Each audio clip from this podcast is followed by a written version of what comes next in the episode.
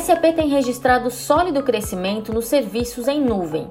O segundo trimestre de 2021 contou com uma forte demanda pela oferta Rise with SAP, que simplifica a transformação digital das empresas em nuvem. Foram fechados negócios com mais de 250 clientes em todo o mundo. Ainda sobre transformação digital, foram conquistados mais de 600 clientes S4HANA, levando a adoção total da oferta para mais de 17 mil empresas. Esses números refletem a expansão acelerada da jornada de transformação digital, resultados que se devem também à estratégia de sucesso contínuo dos clientes com parcerias de longo prazo. E é sobre parcerias de sucesso que vamos falar no episódio de hoje.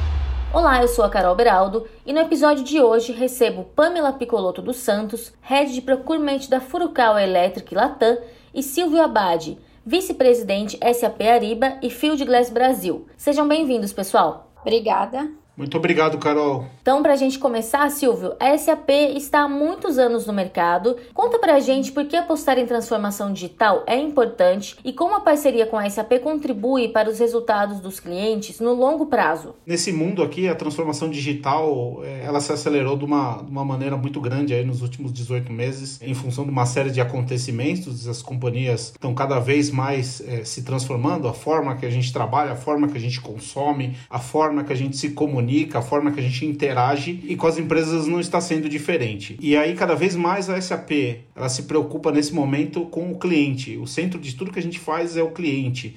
Então a gente tem que estar muito próximo do cliente nesse momento de transformação, porque é importante que ele adote as soluções, consuma, esteja satisfeito e esteja sempre com a gente na jornada. Então a gente quer estar em toda a jornada do cliente, suportando para que ele tenha sucesso e, colha os seus benefícios de negócio aí com a solução SAP. Como a transformação digital se deu na Furukawa? Como foi a implementação e o que foi feito? Conta pra gente. Antes do Ariba, a gente tinha vários processos manuais no fluxo de compras, né? Nossos principais objetivos com a implementação do sistema era automatizar esses processos, trazer as melhores práticas do mercado para dentro da empresa e ter mais agilidade e compliance no fluxo de compras como um todo. Então a implementação do Ariba ela começou lá em 2019, né, onde a gente teve grandes mudanças e desafios. O sistema ele levou em torno de seis meses pós go live, né, para estabilizar. Foi aí depois desse tempo de estabilização, quando ele começou a criar maturidade, que a gente começou a conseguir ver os resultados esperados para a empresa. E você acha que compliance melhorou com essa nova estruturação? Com certeza. Hoje a gente tem uma visibilidade muito maior do processo em tempo real, né? Tanto na parte de negociação, a gente consegue ver em que etapa da negociação se encontra um processo, quem são os fornecedores que foram convidados para essa negociação, qual a estratégia que foi adotada pelo comprador e também tem um outro módulo, né, que é a parte do SLP onde a gente também consegue ver todo o ciclo de vida do fornecedor dentro da empresa. Quem convidou esse fornecedor para se registrar, os documentos que esse fornecedor tem atrelado ao cadastro dele, a avaliação que a gente faz anual desse fornecedor fica toda registrada dentro da ferramenta. Então, todos esses processos eles eram feitos de forma manual e ficavam descentralizados. Hoje a gente consegue ver tudo num único lugar. Nossa, eu posso imaginar o ganho em praticidade, né, Pamela? Quais foram os principais desafios desse processo? A própria estabilização do sistema, né? Então, para quem já participou de implementações de sistema, sabe que tem o, o ciclo de maturidade entre o sistema entrar em produção, começar a receber os fluxos de processo e realmente começar a produzir um processo de ponta a ponta sem nenhuma parada, né? Então, essa estabilização foi um desafio. Outro desafio que a gente teve foi a alteração dos processos. As pessoas elas tinham uma rotina e uma forma de fazer o processo. Então, quando o sistema ele foi implementado, mudou essa rotina.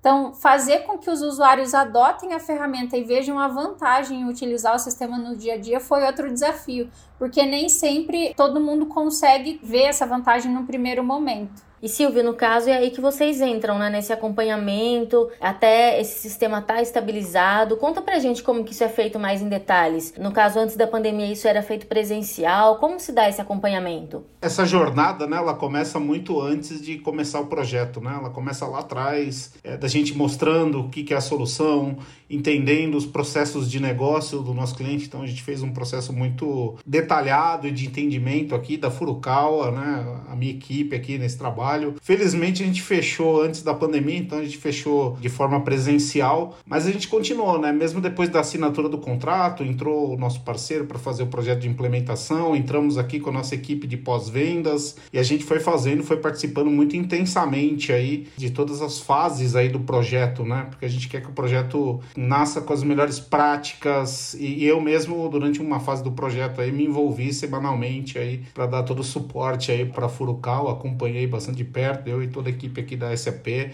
então a gente está com o cliente em toda a jornada e agora é buscar essa estabilização, buscar que eles aumentem a adoção, o consumo, realizem cada vez mais os benefícios de negócio e agora a gente está constantemente trazendo inovações, melhorias, o que pode se evoluir na plataforma, é o que a gente quer manter aí eles felizes e para sempre com a gente. Qual é o cliente mais antigo que vocês têm na SAP, Silvio? Bom, nosso cliente mais antigo está aqui com a SAP há mais de 20 anos. Um dos mais antigos está com a gente até hoje, e tem, inclusive, a mesma solução que a Furukawa. Ou seja, uma parceria de sucesso aí. E é importante a gente explicar também para os nossos ouvintes que esses ajustes, eles acontecem, né, durante a jornada de transformação, certo, pessoal? Faz parte do processo e é legal compartilhar essa informação com todas as empresas, né?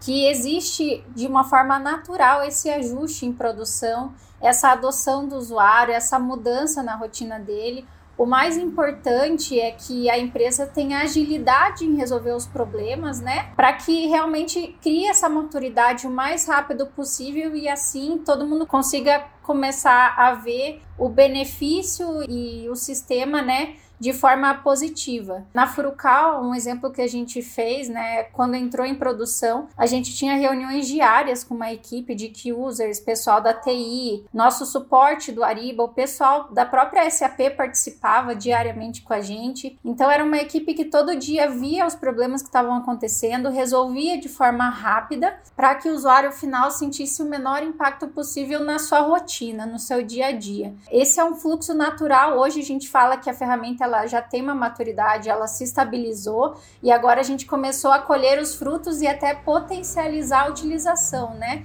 Ensinar os usuários a utilizar cada vez mais, cada vez melhor para trazer mais resultado para a empresa. E que dicas você daria para uma boa gestão de mudança? Olha, eu acredito que uma comunicação efetiva com o público usuário é bem importante desde o momento da escolha do sistema na empresa. É, é, é legal mostrar para todo mundo por que, que a gente escolheu esse sistema, o que, que a gente vai ganhar com isso, o que, que cada público vai ganhar com isso, né? E um outro ponto também que eu acho que é chave para a gestão de mudança é a questão dos treinamentos. Nessa parte de treinamento é importante a gente entender que cada pessoa aprende de forma diferente, não simplesmente um único tipo de treinamento vai ser efetivo para todos os públicos. Então é importante fazer esses vários formatos de treinamento para que as pessoas consigam assimilar essa nova atividade, esse novo sistema e tenham a menor dificuldade possível quando elas começarem a utilizar no dia a dia. Pontos muito importantes, Pamela. Silvio, o que é importante evitar, né, no seu ponto de vista, durante o processo de implementação?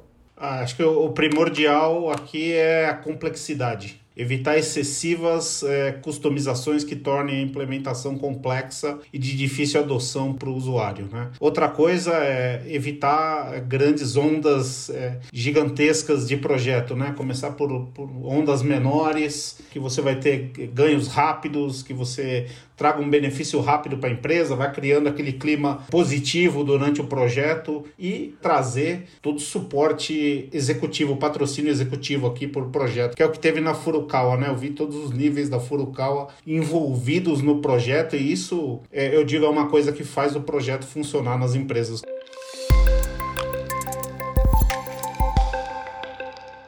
E pessoal, na opinião de vocês, qual a importância da transformação digital para a gestão de compras e despesas nas empresas? A transformação digital ela vem trazer para a empresa como um todo, né, muito mais estratégia para o negócio, tendo realmente uma ferramenta de alto impacto na hora que você vai fazer negociações com os fornecedores, na hora que você vai criar estratégia para trazer um resultado melhor para a empresa. Eu vejo que traz mais agilidade porque transforma muitos processos que eram feitos de forma manual e que tomavam muito tempo em processos mais automatizados e também um ponto fundamental que é o compliance, né? Então fica de forma mais transparente para a empresa o como e quando e, e, quem está fazendo esse processo, né? Eu acho que isso é legal, é importante e fica mais confiável, né? Eu não imagino uma área de compras funcionando como antigamente, sem fazer a transformação, sem trazer tecnologia para o processo. Eu acho que pelo volume do que as companhias têm, quando tem que tratar mais de mil, dois mil, três mil, quatro mil fornecedores, eu acho que fica quase que impossível você não ter um, uma tecnologia por trás para te auxiliar no processo, porque senão você fica extremamente exposto a trabalhos manuais que podem ser sujeito a erros, problemas de compliance. Os profissionais de compras já esperam entrar numa companhia que vá se transformar, né? Ninguém quer ficar lá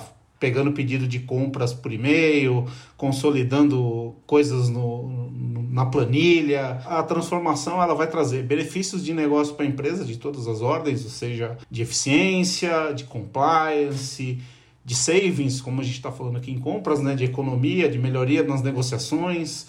É, muito mais rastreabilidade, uma melhor interação com o fornecedor, uma melhor experiência para quem está requisitando né, uma melhor avaliação da área de compras. A compras hoje é um protagonista direto no resultado é, final lá da empresa para trazer eficiência. Então, assim, é primordial que essa área se transforme e, e, hoje acho que é um dos temas mais fortes aí no mercado é o protagonismo de compras e como eles estão puxando essa transformação. Ou seja, só benefícios, né? Pessoal, muito obrigada pela participação de vocês. Adorei nosso bate-papo. Muito obrigada, pessoal. Muito obrigado, Carol. Eu que agradeço.